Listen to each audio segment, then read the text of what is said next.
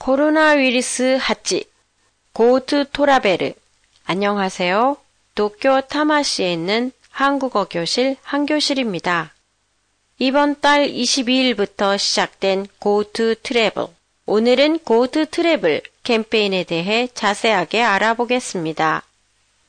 이 캠페인은 국내 관광을 활성화시키겠다는 목적에서 만든 캠페인인데요.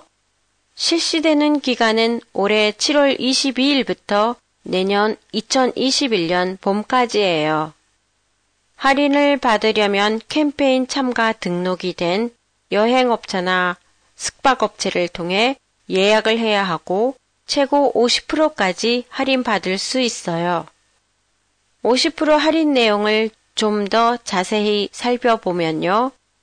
35%는 숙박이나 여행 상품에서 할인받고 나머지 15%는 현지에서 사용할 수 있는 할인 쿠폰을 이용해서 할인을 받아요.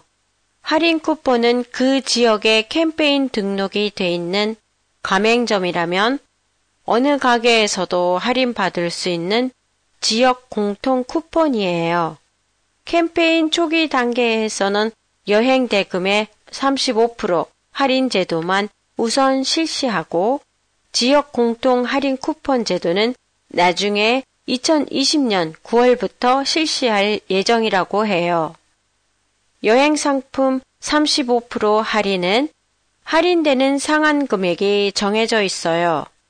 한 사람당 1박에 2만엔, 당일 여행은 한 사람당 만엔까지 할인받을 수 있고 연박과 이용 횟수에는 제한이 없어요. 하지만 최근 며칠 사이에 전국적으로 감염 환자가 늘어나 도쿄에 사는 사람의 여행과 도쿄에 오는 여행에 대해서는 할인 대상에서 제외한다는 정부의 긴급 발표가 있었어요. 이에 따라 여행을 취소할 경우 발생하는 취소 요금은 정부가 보상해 준다고 해요. 페이스북 페이지에서 오늘의 팟캐스트 내용을 일본어로 보실 수 있습니다. 안녕히 계세요.